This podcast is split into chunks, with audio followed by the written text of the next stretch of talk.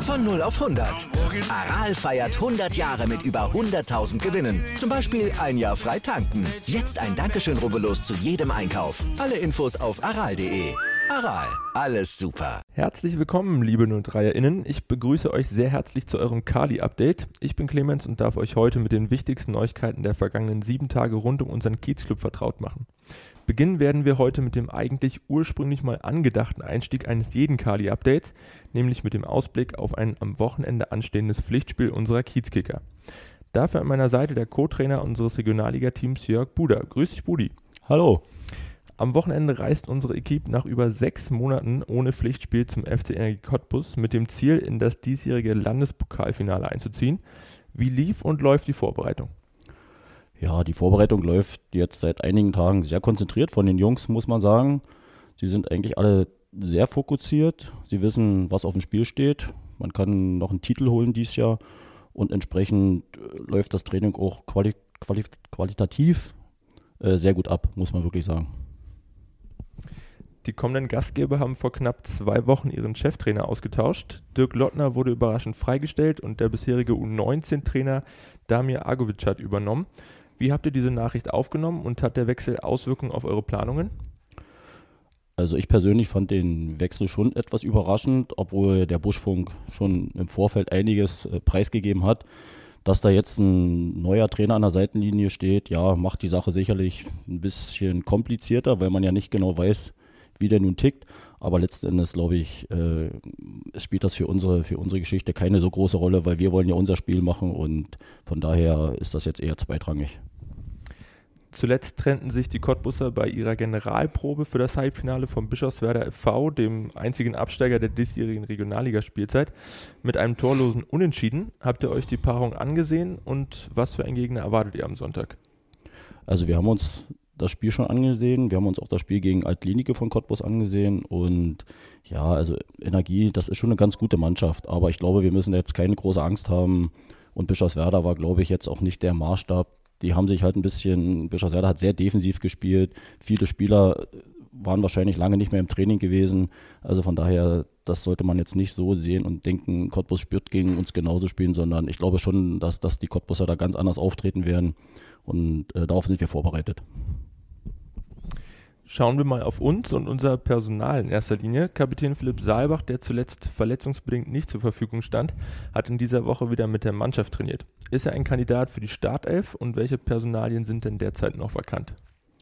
Also Saale ist seit Montag wieder im Training, das ist richtig. Äh, er konnte im Grunde genommen auch alles mitmachen. Ob es letzten Endes für die Startelf reicht, muss man sehen. Wir haben ja jetzt noch zwei, drei Einheiten. Tendenziell ist es natürlich ein bisschen schwierig, weil er ja doch eine Weile ausgefallen ist. Vielleicht spielt er von Anfang an, vielleicht sitzt er erstmal draußen. Ich glaube, wichtig ist, wenn er fit ist, dass er dabei ist. Da wird er der Mannschaft sicherlich sehr helfen können. Und wenn es am Anfang nur von der Bank ist, kommt er vielleicht später rein. Aber seine Erfahrung ist natürlich in so einem Spiel extrem wichtig. Ansonsten sind sicherlich noch zwei, drei Positionen vakant, aber äh, dann wollen wir auch noch die letzten Trainingseinheiten abwarten, um eine Entscheidung zu treffen. Ohne zu viel preiszugeben, kannst du uns denn ein paar Einblicke geben, welche Pläne ihr neben einem Sieg äh, für das Wochenende geschmiedet habt? Also Pläne in dem Sinne haben wir natürlich noch nicht geschmiedet. Wir wollen erstmal noch ganz konzentriert zu Ende arbeiten die Woche. Ähm, letzten Endes fokussieren wir uns natürlich komplett auf das Spiel und wollen das natürlich auch gewinnen. Darauf ist alles ausgerichtet.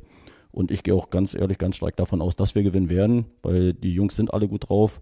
Es ist, ähm, ist ein Halbfinale, man kann Pokal gewinnen, das wissen die Jungs. Wir haben sie auch letzte Woche schon auf das Spiel eingestimmt in der Kabine und entsprechend gut arbeiten sie die Woche. Und deswegen sage ich ganz ehrlich, wenn wir gewinnen sollten, dann wird man sich auch spontan irgendwas machen können, sofern Corona das natürlich zulässt. Sehr gut. Wurden denn im Training noch einmal ein paar Elfmeter geprobt? Also bisher haben wir noch keine Elfmeter geprobt. Ähm, da müssen wir uns noch mal kurz abstimmen mit dem Petrak, ob, wir, ob das Sinn macht. Wie gesagt, da gibt es ja auch unterschiedliche Meinungen. Es gibt ja viele Spieler, die schießen im Training die Elfmeter rechts und links. Im Spiel versagen sie dann. Andersrum ist genau das Gleiche. Also letzten Endes ist das dann sicherlich noch eine Überlegung wert. Mal gucken, vielleicht finden sich ein paar Spieler und machen ein bisschen. Es ist, wäre in erster Linie für den Torhüter, glaube ich, ganz gut. Für die Feldspieler selber, da sollte jeder in der Lage sein, anzulaufen, das Ding reinmachen und dann ist gut. Sehr schön. Dann äh, vielen Dank für diesen Überblick. Wir drücken euch natürlich ganz fest die Daumen. Angestoßen wird das Halbfinale des diesjährigen Brandenburger Landespokals am kommenden Sonntag um 14 Uhr im Stadion der Freundschaft. Das RBB Fernsehen überträgt das Duell in einer Konferenz mit dem zweiten Halbfinale live und auch nur 3FM begleitet die Paarung über die volle Distanz.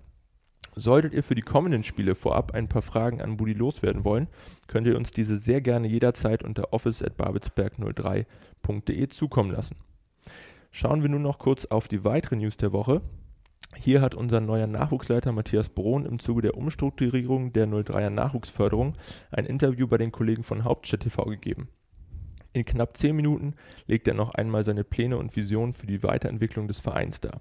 Den ganzen Beitrag findet ihr auf der Homepage von Hauptstadt TV. Schaut da doch gerne mal rein. Außerdem hat die Reitabteilung des SV Babelsberg 03 gemeinsam mit dem Mukoviszidose Verband Berlin-Brandenburg ein innovatives Reitprojekt für Betroffene und ihre Familien initiiert. Unter dem Motto Mukoviszidose bewegt dich entdeckten zuletzt sieben Kinder aus dem Berlin-Brandenburger Raum an zwei Sonntagen den Pferdesport für sich. Neben der Reitpraxis erlernten die Teilnehmenden auch den richtigen Umgang mit den Tieren und das Ziel ist es nun, dieses Projekt dauerhaft zu etablieren. Alle Informationen dazu findet ihr, wie ihr das gewohnt seid, auf unserer Homepage. Das war es auch schon wieder mit dem kurzen Kali-Update für diese Woche. Ich hoffe, ich konnte euch auf den neuesten Stand bringen und ihr schaltet auch in der nächsten Woche wieder ein. Dazu gerne auch diesen Podcast abonnieren und im besten Fall weiterempfehlen. Ich wünsche euch eine angenehme Woche, bleibt gesund, bis zum nächsten Mal.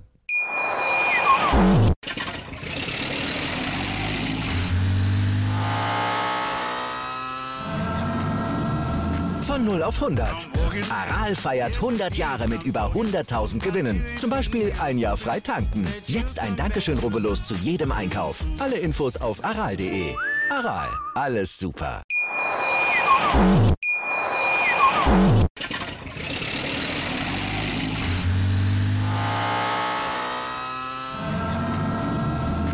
0 auf 100. Aral feiert 100 Jahre mit über 100.000 Gewinnen. Zum Beispiel ein Jahr frei tanken. Jetzt ein Dankeschön, rubbellos zu jedem Einkauf. Alle Infos auf aral.de. Aral, alles super. Wie viele Kaffees waren es heute schon? Kaffee spielt im Leben vieler eine sehr große Rolle. Und das nicht nur zu Hause oder im Café, sondern auch am Arbeitsplatz. Dafür gibt es Lavazza Professional. Kaffee am Arbeitsplatz, der genauso lecker schmeckt wie in eurem Lieblingscafé. Die perfekte Kaffeelösung für jede Art von Unternehmen. Klein, mittel, groß. Ihr habt auf jeden Fall einen Kaffee, der schmeckt. Die richtige Motivation für eure Arbeitstage. Alle Infos zu Lavazza Professional findet ihr auf lavazzapro.de mit allen Kaffeelösungen für euer Büro. Ich habe mich natürlich schockverliebt, weil die war wirklich ganz, ganz klein. So begann die Mensch-Hund-Beziehung zwischen Christina und Tierschutzhund Frieda. Und wie es danach, nach dem ersten Moment der Verliebtheit, so weiterging und welche Klippen es danach zu umschiffen galt, das hört ihr in der neuen Ausgabe von Iswas Dog, dem Podcast für harmonische Mensch-Hund-Beziehungen. Iswas Dog? Mit Malte Asmus. Überall, wo es Podcasts gibt.